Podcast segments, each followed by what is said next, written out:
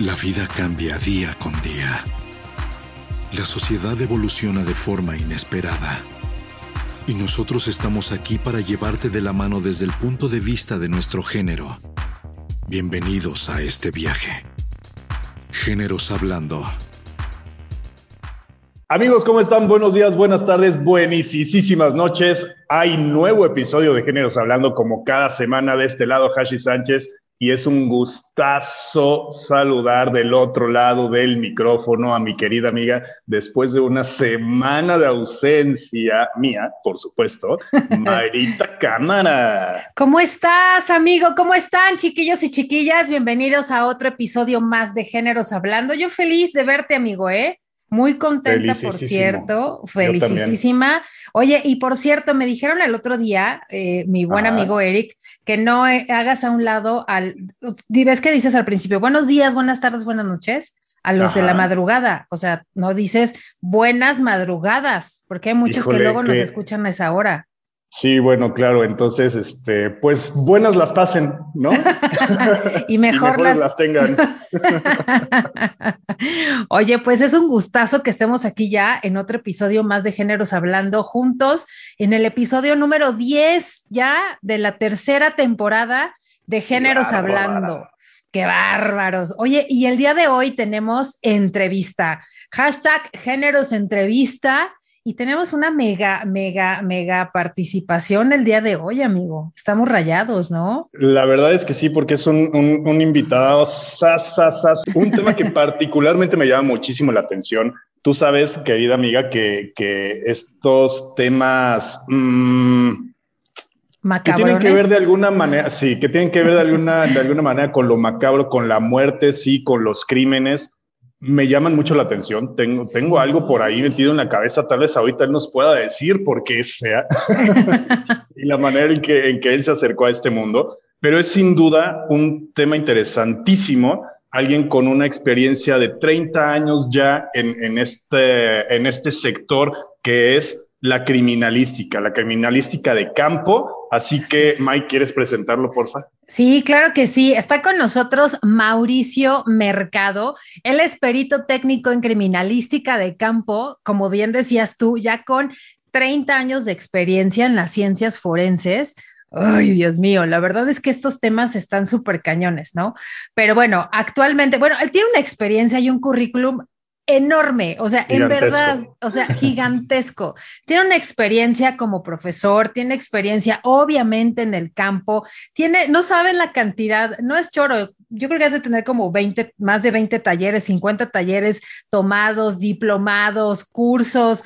No, bueno, es una pues cantidad de experiencia impresionante que tiene. Nada más aquí tengo impresas más de 12 hojas de currículum, entonces tú dirás. Sí, no, no, no, yo también, o sea, y además ha participado en congresos, este, bueno, no, es, es una cosa impresionante y actualmente está trabajando en su empresa que se llama Indicium sí, espero no este, equivocarme. Él es el director general y además es asesor forense, perito particular en criminalística, criminalística de campo y dactiloscopía.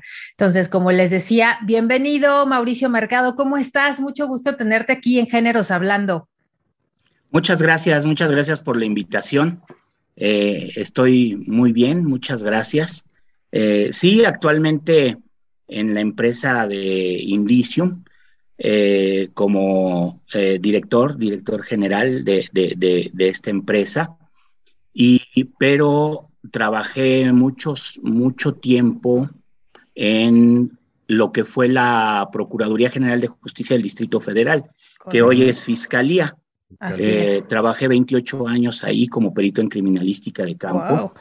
Y este, bueno, agregando un poquito a lo que ya mencionaron, aparte de los, de los cursos eh, diplomados que impartimos, eh, la actividad docente, la actividad como ponente en diferentes congresos.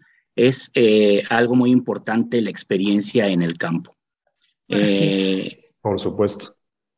Porque sin esa experiencia, pues no puede ser un verdadero experto, ¿no? hay delitos como el homicidio, que es este, lo que causa mucha atracción hacia estos temas. Hay delitos como el homicidio, que son delitos del fuero común Y como tal, el ir a un lugar de hechos, o lo que se conoce como un lugar de hechos, un lugar de la investigación, o una escena del crimen, que eh, en sí para la gente, eh, para la Como nosotros, comunes y corrientes. Sí, para la generalidad de las personas son sinónimos. Únicamente hay diferencia en los términos jurídicos, porque hoy en día la ley lo maneja como lugar de la investigación, pero realmente es, son sinónimos, ¿no? Lugar de la investigación, pudiera ser sinónimo lugar de hechos, eh, lugar de hallazgo, escena del crimen o escenario del crimen, que es un, un término anglosajón muy utilizado por, por toda esa eh, tema mediático que se ha dado en, la televisión, pero sí es muy importante que eh, esta experiencia en el campo, y les decía, como el homicidio que es delito el fuero común, los solo los peritos oficiales, es decir, los que pertenecen a la Procuraduría, los que pertenecen a la Fiscalía, son los que van a hacer la recolección de indicios a esta escena del crimen. El perito particular no puede ir.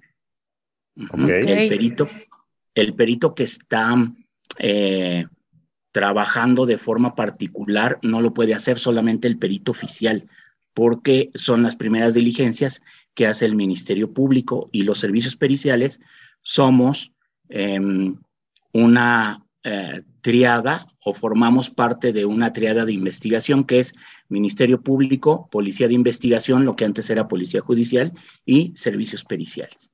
Ok, entonces, Oye, Mauricio, a, ver, una pregunta antes de que antes de que continúe. Yo la verdad es que no tenía idea que había peritos este, particulares. A ver, o sea, ahorita nos vas a explicar eso. Y antes que se me olvidó mencionarlo, que también acuérdense que con el hashtag trabajo con muertos, escríbanos, ya saben, en Facebook, en la página de Géneros Hablando, cualquier pregunta, cualquier comentario, cualquier reclamo o cualquier, este, me gusta muchísimo este programa, háganos sus comentarios. ¿eh? ¿Qué les pareció esta entrevista? ¿Qué les está gustando? Etcétera.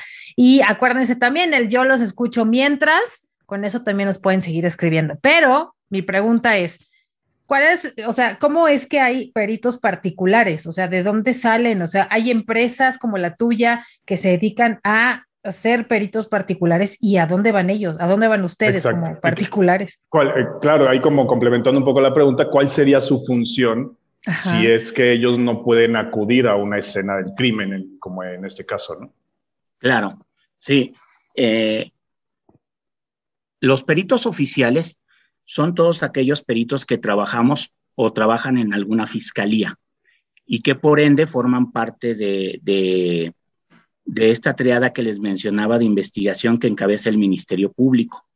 Sin embargo, como ustedes saben, en la ley todas las personas tienen derecho a una defensa y ahí es donde entran los peritos particulares es cuando no puede mm. ser juez y parte, o sea, tiene que haber un perito de la fiscalía que es el perito que acusa, es la parte que, que, acusa, que representa a la sociedad, y el perito particular que se dedica a la defensa.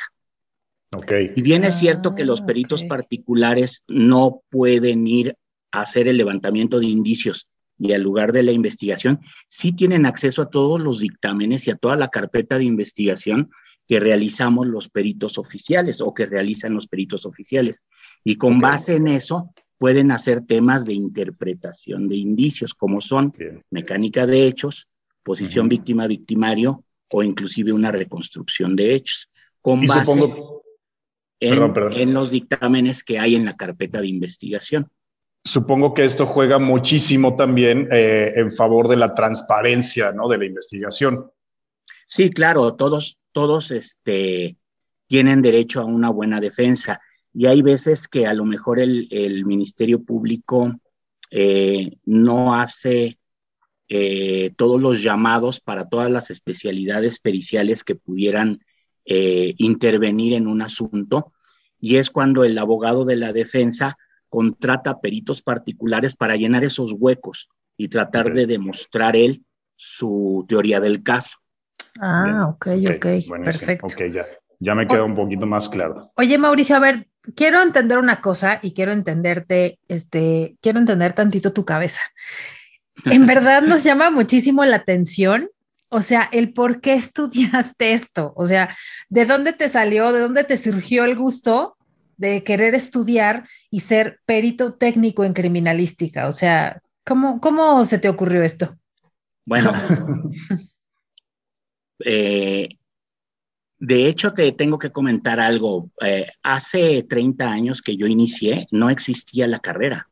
Ah, no, la carrera en criminalística. Hay algunas escuelas que, que, ahora dan licenciatura en criminalística, otras que dan licenciatura en criminología y criminalística, otras que dan criminalística y ciencias periciales.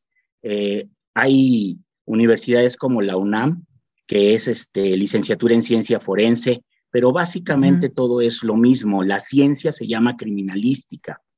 Y, y a partir de ahí ya van, van tomando. Sí hay diferencia entre criminología y criminalística. Ahí sí hay diferencia, son dos ciencias completamente eh, distintas. La criminología se encarga del aspecto conductual de la persona, las razones psicosociales de por qué delinquen qué es lo que los llevó a delinquir. Por ejemplo, en el caso de la Mataviejitas, ya ves que se filtró, bueno, después de los estudios eh, criminológicos que hicieron, se dijo que ella había sido abusada por su abuela, entonces traía ese rollo en la cabeza eh, y por eso eh, mataba a las viejitas. Ese es desde el punto de vista conductual. Desde el punto de vista de la criminalística es estudiar el hecho, qué pasó, ah, por dónde entró, qué utilizó. Ajá. Todas esas mecánicas que se desarrollan y que nosotros vamos a poder esclarecer a través del estudio de los indicios. Ok. Fíjate que esto que estás diciendo me parece también sumamente interesante. Digo, para empezar, diferenciar entre una y otra, ¿no? La criminología y criminalística. Porque yo tenía una, una duda por ahí, ya, ya me estoy adelantando, pero viene al caso con, con esto precisamente. En todos los temas conductuales, yo quería preguntarte, ¿qué tanto se usan eh, disciplinas, porque pues, no están consideradas todavía ciencias, sino más bien pseudociencias como eh, la psicología del rostro, la grafología, la grafoscopía, para hacer ciertos perfiles eh, criminales, si es el término correcto, pero supongo que entran en esta parte, en la criminología y no en la criminalística. Sí, hay, hay algunas especialidades que entran más en el tema de la, de la criminología que de la criminalística. Por ejemplo, como lo mencionaste, la grafología y la grafoscopía son dos cosas distintas. La grafología pretende estudiar la personalidad del individuo a través de la escritura, ¿sí? Es decir, con base en los rasgos escriturales, va a tratar de dar un perfil psicológico, si es agresivo, si es este, si no lo es, etcétera, ¿no? Más del aspecto de la conducta. Y la grafoscopía es más del lado de la criminalística, es decir, va a tratar de identificar al individuo a través de la escritura que es diferente, ¿eh? eh identificarlo es acreditarle una identidad. Es decir, sí, Hashi escribió esta nota de su puño y letra. Y la grafología va a decir, no, es que eh, según escribe Hashi, pues es una persona buena onda, que ama a los animales, le gusta la paz, etc. No, ahí sí ya, ya te equivocaste, ya. Ya, ya, no, Mauricio ya valió. Es, conocedor, sabe lo que dice. Bueno, digamos que, que, fue este para ejemplificar. Ya sé, yo sé. Oye, pero es todo un campo enorme de, trabajo esto, ¿eh? Lo que nos estás diciendo. Ajá. Entonces te digo, en aquellos ayeres no había la, licenciatura. Salía la convocatoria en la entonces Procuraduría y entrábamos a, a hacer eh, una carrera técnica, por eso yo salí como técnico en criminalística. Vamos a hacer una carrera técnica en el Instituto de Formación Profesional, y, pero pues ya con, con, miras a, salir a trabajar. Eh, antes eran muy escasos los peritos, ¿no? La gente no sabía que era un perito, la gente no sabía que hacía un perito, hasta que viene el boom de los programas de televisión y con eso crecen todas esas escuelas que hoy en día este, dan la licenciatura y, a través de los programas de televisión la gente es que, conoce qué es lo que hace ya un perito y, la matrícula pues sube mucho, ¿no? Eh, la licenciatura, yo ingreso al Instituto de Formación Profesional en el año de 1990 y la licenciatura aparecería unos 15 años más tarde aproximadamente. Ah, wow. Fue muchísimo tiempo. O sea, y, antes qué, o sea, nadie estudiaba la escena del crimen, nadie le daba seguimiento a nada entonces. No, sí, sí, sí, sí. Tiene la historia de la criminalística en México es, es este, muy vasta, pero no tenía el carácter de licenciatura. Mm, Era una carrera técnica. Ok, ok. Wow, no, está, está interesantísimo esto porque, bueno, y, y, a ver, o sea, en verdad, el, el, el, de dónde te vino ese gusto, o sea, de dónde Ah, dijiste, esa, esa, eso me gusta, eso de andar viendo muertos me gusta, eso de andar estudiando a ver de qué se murió me gusta. Tiene, tiene que ver con mucho con mi mamá.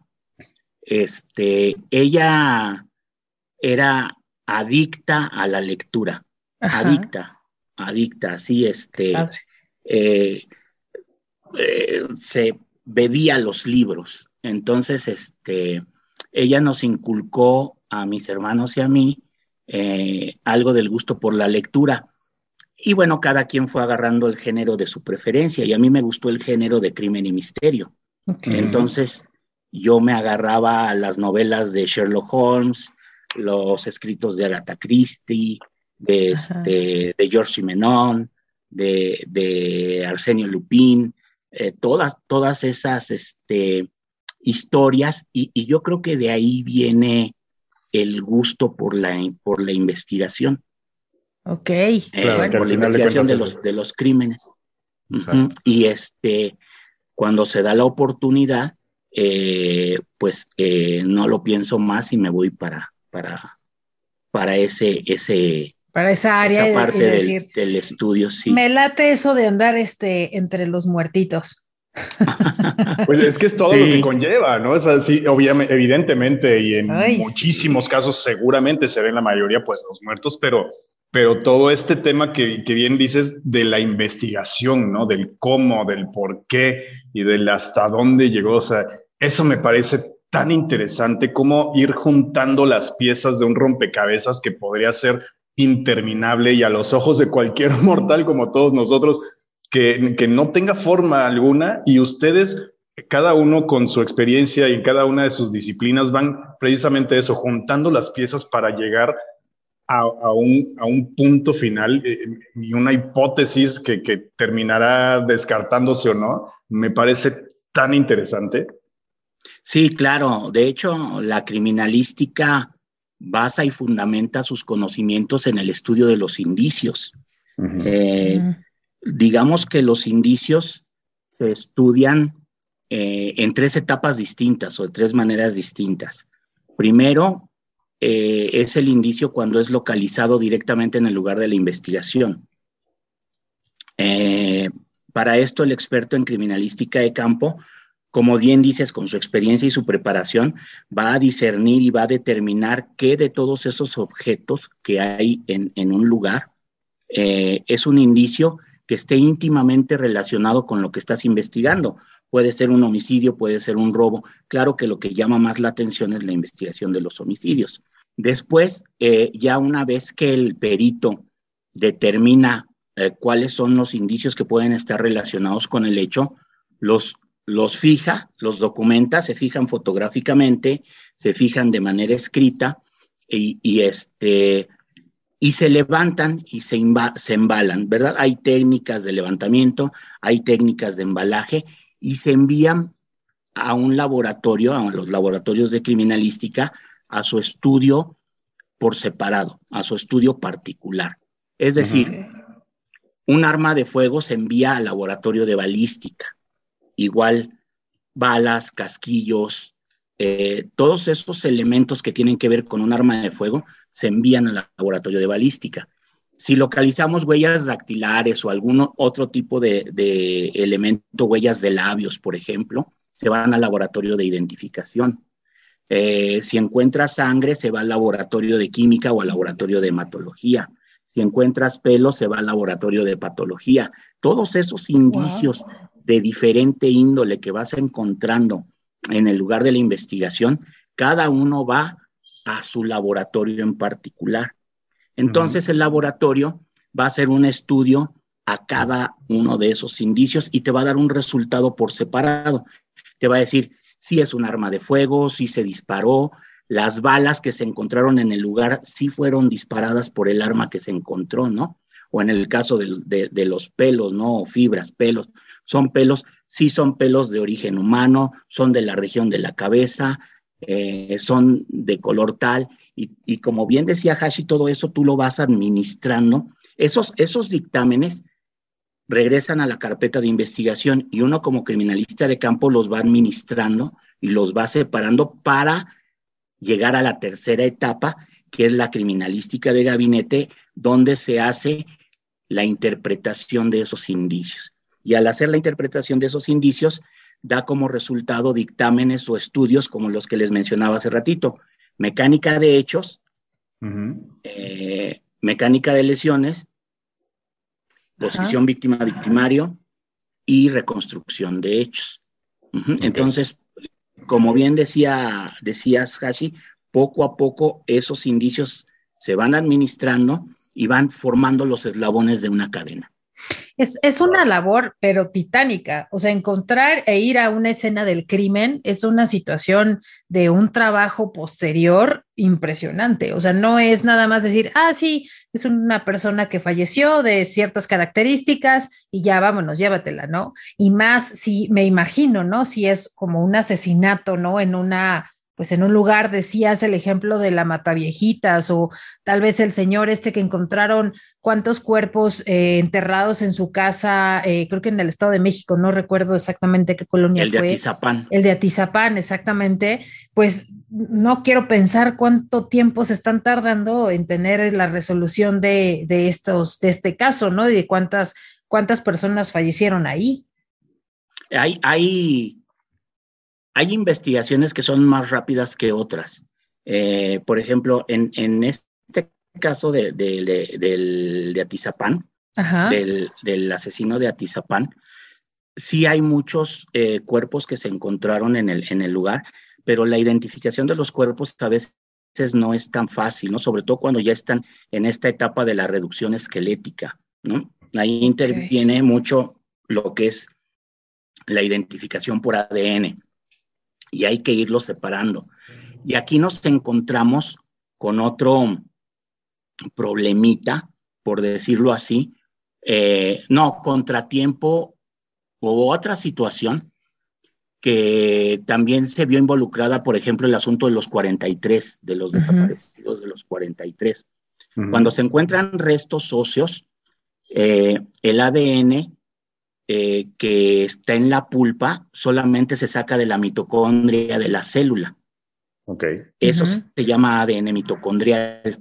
Cuando encuentras tejido blando, eh, piel, cabello, saliva, puedes extraer ADN nuclear, es decir, del núcleo de la célula. ¿Cuál es la diferencia? Que del ADN nuclear puedes extraer linaje paterno y materno. Y del ADN mitocondrial únicamente obtienes linaje materno, es decir, linaje ah. femenino. Entonces eso de alguna manera va complicando un poquito todas esas investigaciones, porque no puedes comparar eh, esos marcadores genéticos con linaje paterno, ¿no? Con linaje masculino, sino únicamente con linaje femenino. Y tienes que armar todo ese rompecabezas. Claro. pues por eso tarda tanto. Es como un rompecabezas sobre otro. Exacto. Hay, hay, investigaciones más fáciles, por ejemplo, en los temas civiles, cuando se están peleando la custodia o, el, la manutención de un hijo, las pruebas de paternidad, pues es más fácil porque obtienes muestras directas de mucosa de la mamá, del, del niño y del papá, y ahí pues sale porque sale. ¿No? Pero cuando se trata de, una identificación de este tipo, eh, hay veces que la, cosa se complica así un poquito más. Por eso es que las investigaciones no todas pueden tardarse lo mismo. Claro, claro, no entiendo, sí, digo, no, no es nada fácil ni nada bueno, no, obviamente el tema de la ciencia, lo que acabas de decir de la mitocondria, sí, para mí fue como un mega flashback a mis clases de biología. Oye, este, oye, Mauricio, pero a ver, dinos, ¿qué ha sido lo más así, lo más grueso que, que te haya tocado vivir en una escena del crimen? O sea, eh, o, a que hayas visto en una escena del crimen o en el anfiteatro, ¿no? Porque, o, tal vez experimentar con muertos, ¿te ha tocado ver algo así? No, es que eso me da mucha curiosidad. Mira, así como, como, como lo mencionas así de una, de, cosas impactantes, em, mm, yo creo que las muertes de los niños siempre son impactantes, ¿no? Oh, sí. Eh, eh, y ha habido muertes tan ridículas que, este, que te da coraje, ¿no? Como, por ejemplo, que cubran una ventana con una cortina en una fiesta de niños en un tercer piso y sin ventana. Entonces los niños empiezan a jugar, se recarga una niña en la, en la cortina pensando que había ventana, se va a tres pisos al fondo y, muere, ¿no? Y, y, y lo más feo es encontrarte a los papás ahí. Claro, y con la culpa. Sí, bueno, pero no, no nada más es, eh, no nada más el coraje del tipo de cómo murió, ¿no? Sino ver la angustia de las papás, de los papás que tienen todavía el cadáver del hijo en los brazos y no te lo quieren dar, y es muy comprensible. Claro. Por supuesto. ¿no? Eh, por otro lado, la situación de trabajar con muertos eh, yo me imagino que quieres oír algo así de, de, de algunas cosas paranormales, ¿no? Que siempre, siempre queremos. Oye, es que, es que te voy a decir una cosa. Yo por eh, situaciones laborales eh, hace un par de años estuve visitando mucho el INCIFO. Ajá. O sea, yo me metía hasta donde mi estómago me daba.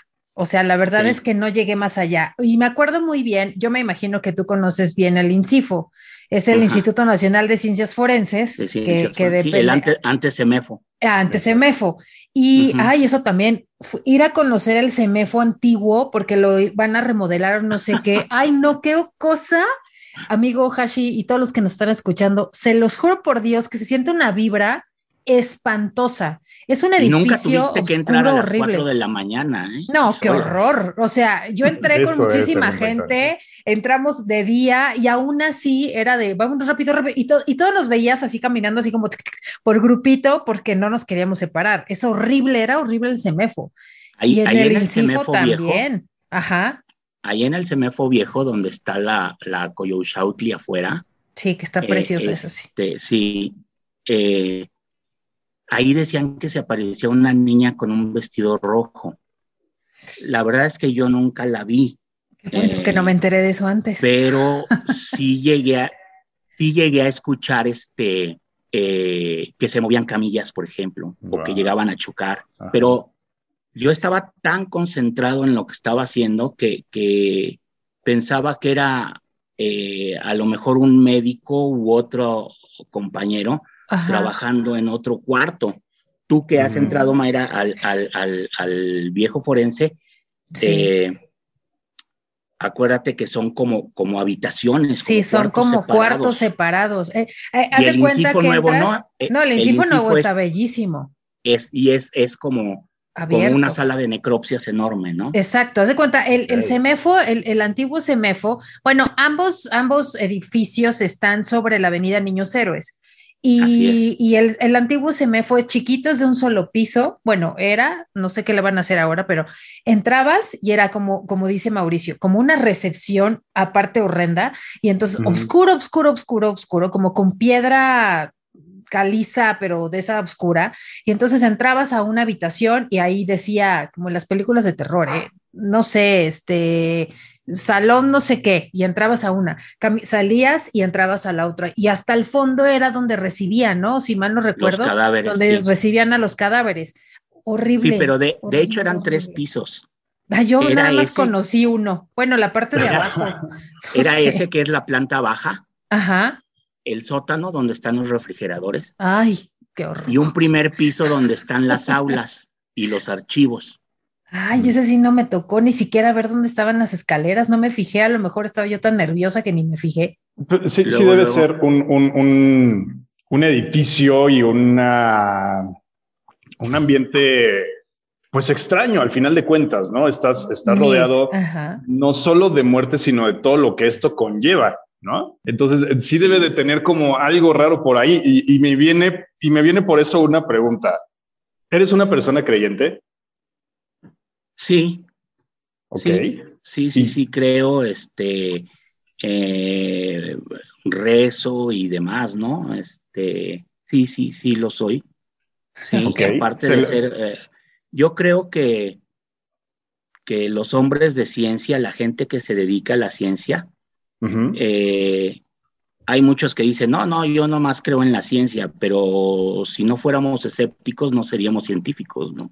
Y, pues hay que creer en algo. Hay que creer en, en, en, en, en, que por lo menos vas a llegar a la verdad, ¿no? Y este, y yo creo que parte de estas experiencias eh, a lo largo de 30 años de trabajar con muertos me han llevado a creer precisamente en, en, eh, en la religión que, que, llevo, ¿no? Y, fíjate que esto también mucho te lo, te lo comento porque, o te lo pregunto porque me topé con varias historias o con varias anécdotas de colegas tuyos que, que platican sobre todo eh, cuando están en la docencia, cómo le hablan a los alumnos y cómo les dicen la manera de dirigirse al cuerpo, ¿no? Muchos, eh, mucho de lo que estuve leyendo es que se acercan al cuerpo a, pedirle permiso para, para acercarse a él, para revisarlo, ¿no? Eh, y, y, de esta manera, en su experiencia, en su anécdota, incluso hay casos en los que un cuerpo con un rigor eh, mortis de no sé cuánto tiempo que no puede ser manipulado en el momento de hablarle bonito, de, de, darle como confianza, de darle este acercamiento, empieza a ceder y a, voy a entrecomillarlo, participar en la, o dejar participar al perito en la investigación, ¿no? Y esto me parece algo impactante también. Sí, pero déjame decirte que eso es, este, eso no es cierto. Eh, sí he visto yo ahí algo ahí en, en Facebook que, que, ponen, y, pero no, la verdad no es cierto. El rigor mortis es un proceso químico de la reducción del adenosin trifosfato en adenosin bifosfato y adenosin monofosfato. Por eso se da ese, ese rigor y tiene sus etapas, ¿no? Tiene su pues etapa de fácil reducción, su etapa de meseta o etapa irreductible y desaparece y vuelve a desaparecer. Todo el proceso del rigor mortis tarda entre 24 y 28 horas. Pero eh, lo que sí es cierto es que este, eh, muchos eh, le hablan al cadáver. sí, eso a lo mejor por respeto, a lo mejor como yo, ¿no? Que se me iba el avión y le, decía, dime qué pasó o esto porque fue.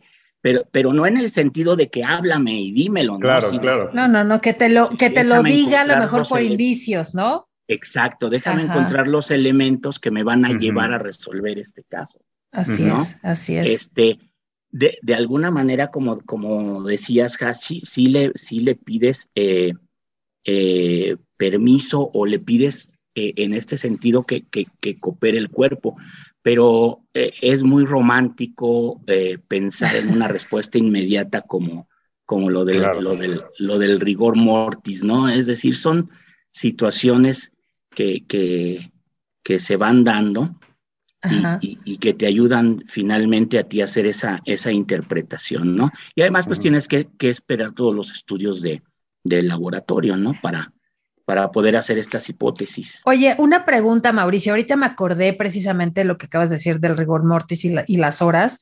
En algún momento también me comentaban eh, eh, alguno de los médicos ahí en el INCIFO, decía que eh, un cuerpo incluso tiene ciertas horas después, que, o sea, después de haber muerto, que todavía puede seguir contagiando ciertas enfermedades. Háblese de SIDA, háblese de... Ay, se me olvidó otras enfermedades, bueno, así de transmisión bajo la. Sí, algunas otras, sí. O, que están en el, en el ambiente. Entonces, alguna vez nos dijeron, no, no se acerquen mucho porque llegó una persona que murió de no sé qué infección, así contagiosa que estaba en el aire y que la gente no se podía acercar tantos metros así de cerca. O sea, ¿eso es cierto? O sea, sí puede suceder que unas personas, o sea, ustedes están pues obviamente, eh, pues con ese miedo, expuestos, exacto, a, en riesgo a tener algún contagio. Sí, sí, es cierto. Eh, Lo que se muere es el cuerpo del portador, no el patógeno. El virus sigue vivo, la bacteria sigue viva. Entonces, eh, y, como cualquier otro patógeno, como cualquier otro eh, este, eh, parásito, va a buscar un huésped vivo para poder seguir. Entonces, por eso es que necesitamos nosotros llevar toda esa indumentaria o ropa de seguridad que hoy con la pandemia se puso mucho de moda. Ajá. Ajá. El, el overall, los guantes, el cubrebocas, ¿verdad? Para evitar el este, contacto directo. Contagiarnos, ¿sí? por ejemplo, el COVID, ¿cuánto tiempo se sigue contagiando? Mira, la verdad no sé cuánto tiempo se siga, se siga contagiando.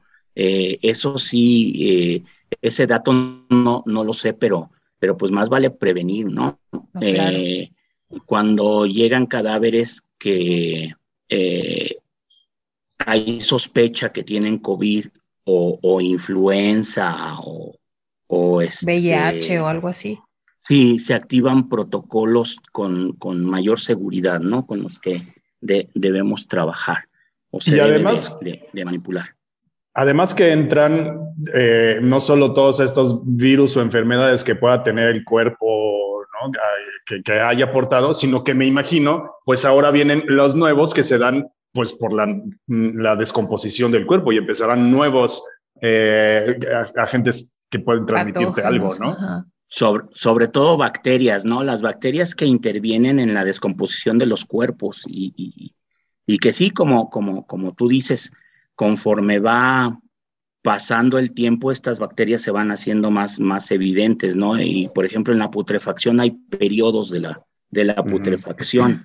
Hay este, eh, el, elementos o hay eh, factores eh, post-mortem, ¿no? Que son, fenómenos, se llaman fenómenos cadavéricos, y hay fenómenos tempranos y fenómenos tardíos.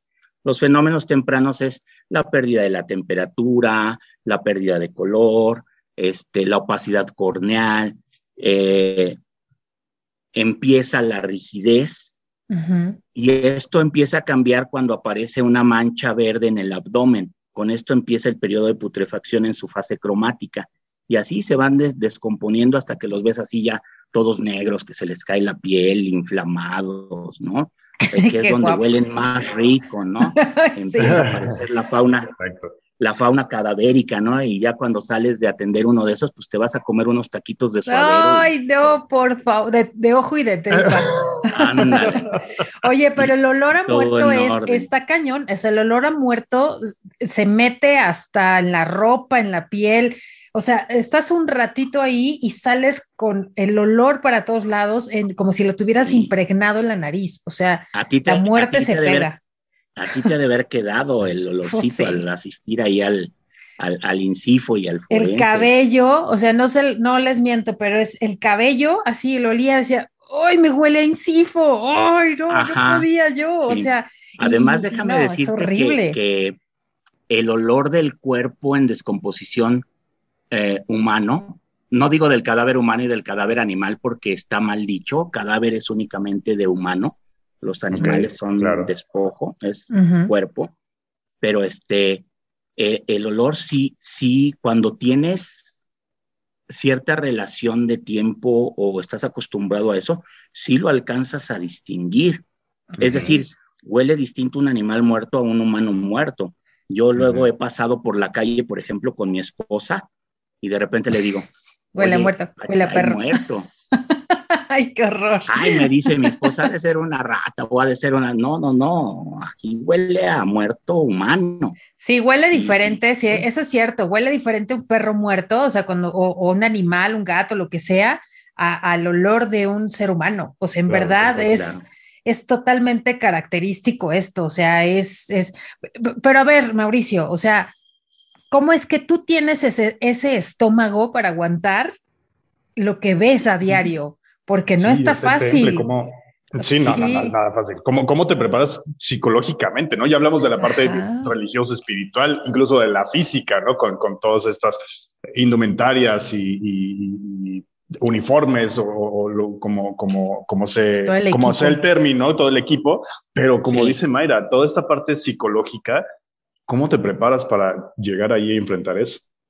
Sí, tienes que tener muy en claro que estás trabajando, eh, y aunque se oiga un poco feo, es tu objeto de trabajo.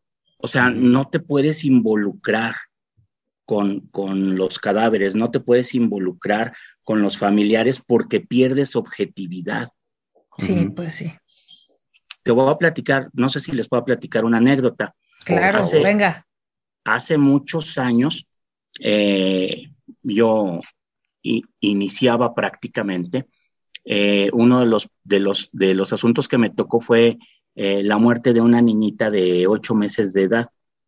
Eh, a ella la matan, la matan a golpes, la violan, tenía mordidas, quemaduras de cigarro, muchas cosas en, en, el cuerpo. Y entre los indicios encontramos pelos en la superficie corporal. La mamá decía que había sido el papá biológico. Y ahí van todos los policías judiciales, ¿no? Como, como en las caricaturas, los cavernicolitas, ¿no? Agarran al papá y le ponen una de aquellas en, la, en los separos. Te estoy hablando de hace muchos años, hoy en día ya no se hace eso. Este, y el otro, no, pues que no, no, no. Llegan los resultados del laboratorio y ni las mordidas coincidían con el señor, el pelo resultó que era pelo púbico, pero no era del señor. Y la saliva tampoco era del señor, la que se encuentra. Entonces la policía judicial va por la señora y va por el concubino. Y oh sorpresa, todos los indicios eran del concubino. Entonces, ¿qué pasa ahí? Que se involucran o nos involucramos en, en la investigación y le pusieron una friega al, pobre sujeto, al papá biológico, eh, por perder esa objetividad. Entonces es algo que no puede pasar en una investigación este, eh, criminal, ¿no? Perder esa objetividad. Entonces tienes que saber diferenciar si es un cadáver, si es un cuerpo de un humano que fue que fue madre, fue hija, fue abuela o, abuelo, hijo, padre, y, que le debes un respeto, ¿no? Pero por bien psicológico tuyo, tiene que ser tu objeto de trabajo. No te puedes involucrar. ¿no? Porque, porque lo, mismo pasó con el caso de calcetitas rojas, ¿no? Ay, ese no me suena. ¿Cuál es? Hace algunos años, este, estamos hablando ocho años, yo creo, un poquito menos, como seis años más o menos, también encontraron a una niña muerta y que y definitivamente no encontraron a sus padres. Y lo único le llamaron calcetitas rojas a este caso porque lo único que traía puesto la niña eran unas calcetas color rojo. Entonces le encontraron su cuerpo de una niña chiquita, no sé, unos cinco años, cuatro años más o menos, tirada en un lote baldío, eh, igual este, sobajada, etcétera, etcétera. Entonces, como no, no hubo precisamente nadie que la pudiera recibir, ni, ni el cuerpo, ni nada, y no la querían poner en una fosa común, pues en ese, en ese eh, momento el presidente de la, del Tribunal Superior de Justicia de aquí en la Ciudad de México hizo todo un, como una ceremonia, ¿no? Para con el cuerpo de la niña, eh, ahí en el INCIFO, y fueron los médicos. Entonces, pero muchos se involucraron con este caso y nunca se encontró culpables, ni familiares, ni nada. Sí, es muy fácil involucrarse eh, de, esta forma con, con, las situaciones, como les decía, donde, donde intervienen niños, ¿no?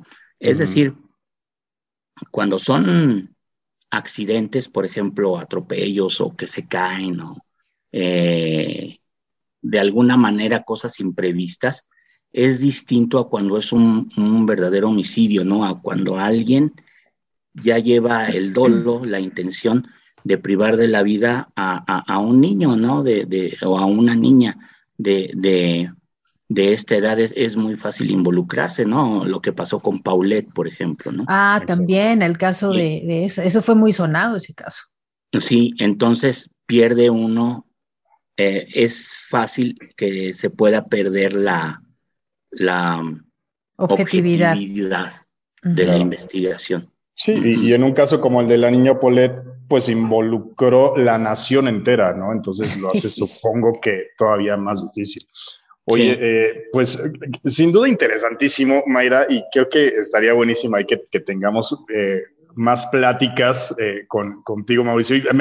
Pero yo te quiero preguntar algo, a ver, a ver de qué manera logro como darle ¿no? el sentido a la pregunta porque me ha costado trabajo ahí irla masticando. ¿eh? Entonces, estás involucrado en esto desde hace muchísimos años, hace 30 años ya de experiencia, tanto en investigaciones eh, de homicidios, de, casos criminales, pero también en temas, por ejemplo, de robos, ¿no? E, e indicios en, los, en, en lugar de los hechos. Estábamos platicando, Mayra y yo, ayer, sobre preguntarte de todo esto que ves, de todo esto lo que todos nosotros somos propensos, lamentablemente, ¿no? De sufrir algo de esto en la calle.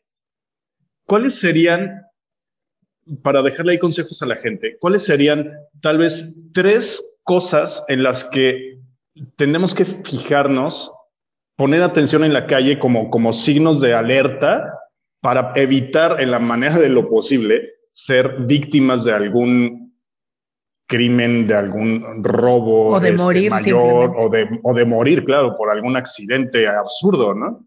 Sí, claro. El, el, el primero y más importante y que va eh, muy ad hoc a la actualidad o a los comportamientos actuales es ir concentrado en lo que estás haciendo. O sea, olvídate del teléfono, porque si no, no vas a captar esas pequeñas señales que, este, que te van a dar los sujetos que te quieren asaltar, ¿no? O que te quieren robar. Claro. Este, si vas distraído en el teléfono o vas pensando en la novia o, o, en el novio o vas, este, pues no sé, a lo mejor abrumado por los problemas cotidianos y todo eso, este, no te van a permitir darte cuenta de, de, esas eh, pequeñas sutilezas. Entonces, el primer consejo es eh, si vas a salir a la calle, va, ve concentrado, ¿no? Si te subes al camión y te toca sentado o en el metro, en el pecero, tus cosas guardadas y viendo el comportamiento de la gente. Obviamente ya es medio difícil, ¿no? Cuando en un pecero se sube el malandrín y, empieza con su cámara, mi gente ya se la sabe. ya es complicado. Ahí sí ya es casi imposible si vas caminando por la calle y ves a un sujeto recargado en la pared y del otro lado una camioneta con la puerta abierta, o los clásicos sujetos que van en la motoneta, esos son signos de, alerta, ¿no? Eh, eh, gente que no te deja de seguir, por ejemplo, ¿no? o, o, que se juntan así como que no se conocen y se van a subir a un elevador. Fíjate que eso es muy, muy importante en los centros comerciales. Inclusive a mí me tocó una vez en, en, Plaza Delta, que te vas a subir al elevador y de repente llega un sujeto y por ahí se para y, llega otro por acá y cuando se suben al elevador, ya dentro del elevador, los dos te, te, roban. Entonces, tienes que estar muy, muy, este... Muy eh, buzo, caperuso. Muy buzo. Ahora mucha gente está anda con el celular, ¿no? Y también eso es peligrosísimo. Y la tercera recomendación sería que si te toca, no te opongas. Porque la gente está muy loca y por cualquier cosa te dispara. Hace algunos años, te voy a platicar otra anécdota. Hace algunos años, este, nos hacen el llamado por un homicidio. Y cuando llegamos aquí en la glorieta de los coyotes, eh, hay un Walmart, bueno, era una horrera en aquel entonces o algo así.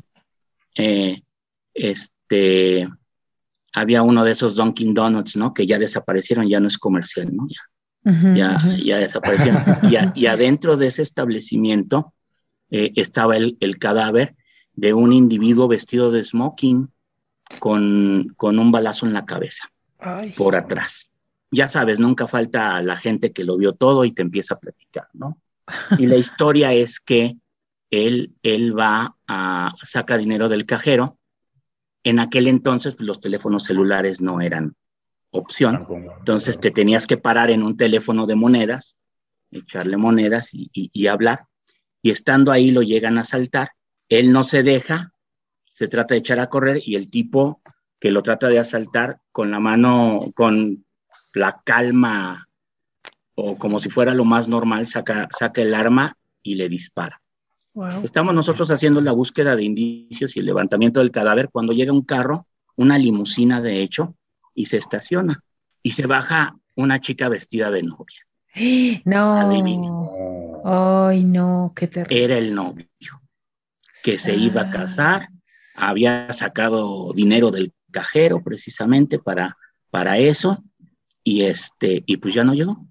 Entonces, oh. si te toca, mira, a, mí ya, a, a, mí ya me ha tocado también, ¿no? Y este, y, y esa vez en, en, en, el carro nos asaltan y, y, yo le digo a mi esposa, no, no hay problema, ¿no? Y yo le decía al tipo, está bien, no hay problema, dime qué quieres, ¿no? Que el celular, la cartera, órale, ahí está, ya. Claro, ¿no? Recupera. Porque, pues sí, y, va a ser engorroso y eh, sobre todo hoy, hoy en día que traes el, la vida en el teléfono celular, ¿no? Traes el banco, traes el Facebook, traes todo y es, y es un relajo cuando lo pierdes, créeme. Sí, no, ya sé. Creo que a todos nos ha pasado aquí en la Ciudad de México y nos ha pasado. Oye, pero a mí me debes, aunque sea, dime una historia de esas así de miedo y que te haya pasado en donde quieras, ya sea en la plena escena del crimen o es cierto que se levantan los muertos después, este, cuando ya están en la plancha por los gases o lo que sea,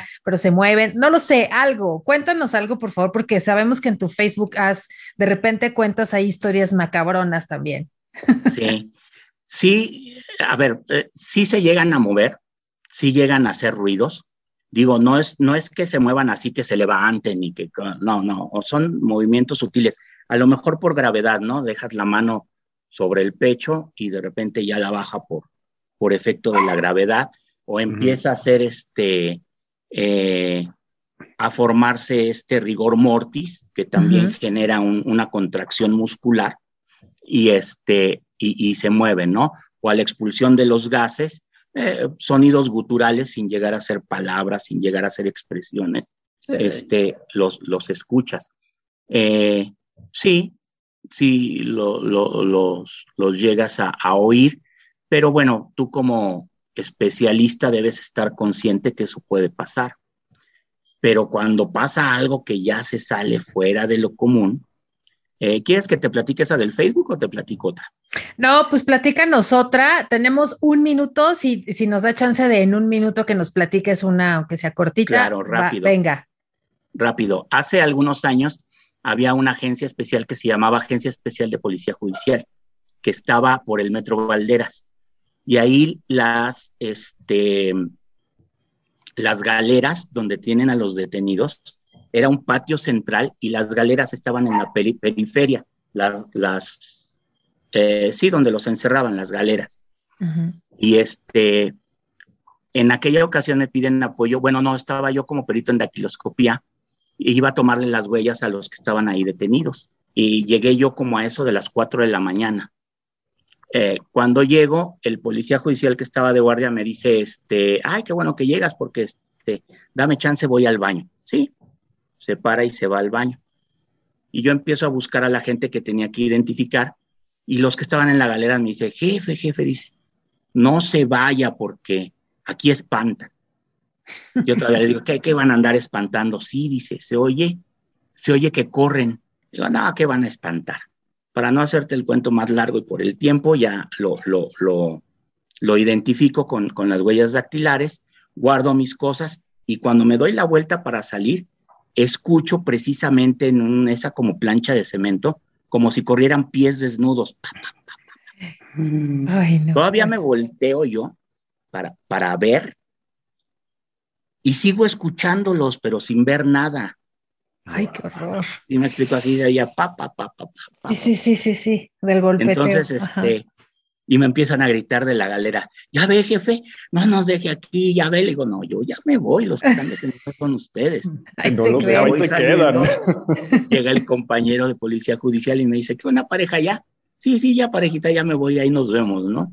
Pero esa es, por ejemplo, una muy rapidito de, no, es, es, que eso de estar, eso de estar cerca de la muerte, la verdad es que mis respetos, ¿eh? se necesita muchísimo valor, muchísimo estómago, muchísima conciencia de que, como dices tú, solamente es ver a un instrumento de trabajo, por así decirlo. Sabemos que obviamente, como dices tú, fue hijo, mamá, papá, lo que haya sido, pero pues para ti es tu, es tu arma de trabajo. Entonces, pero, y, y, el olor y ver y las situaciones y el dolor es, es una mezcla de, de emociones y, de cosas que, que, te tienes que sacar antes de llegar a tu casa, ¿no? Entonces, la verdad es que mis respetos para, para este trabajo. Pero cuando los asuntos se resuelven, es una gran satisfacción. Como claro, seguro. En alguna ocasión hicimos una investigación de un homicidio de una mujer degollada y este, bueno, se llevó todo el proceso, todo esto, y, estando en el trabajo, eh, en la oficina, bueno, pasando por la oficina del, Ministerio Público, de repente me detiene una señora y me dice, oiga, ¿usted es Mauricio Mercado Perito? Sí. Dice, ah, es que usted atendió el asunto de mi hija y gracias a usted mi hija ya descansa en paz. Ay, Dios, qué fuerte. Pues sí, así es. Como dices, qué, gran satisfacción saber que, que, eres parte importante de, de la resolución de un caso de esta naturaleza, ¿no? Sí, que la investigación rindió frutos y que pues hay uno menos en la calle, ¿no? Así es.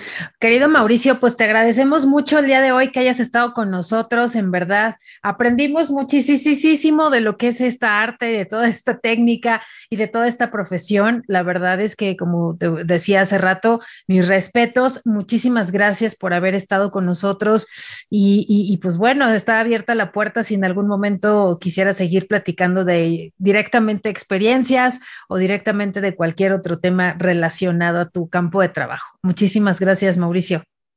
Sí, claro, muchas gracias. Y este, con gusto, el día que, me inviten, hablamos de, algún tema en específico o puras historias, como, como gusten. Perfecto. Buenísimo, buenísimo. Mauricio, pues muchísimas gracias nuevamente. Ha sido un placer, además, que plática tan, tan amena y agradable y y, educativa para nosotros, llena de información súper interesante. Se me ocurren infinidad de temas que podemos seguir tocando contigo. con el hashtag amigos trabajo con muertos, díganos qué les pareció este tema, si quieren que sigamos tocando este y otro tipo de temas relacionados que a nosotros nos parecen interesantísimos, pero queremos saber su opinión.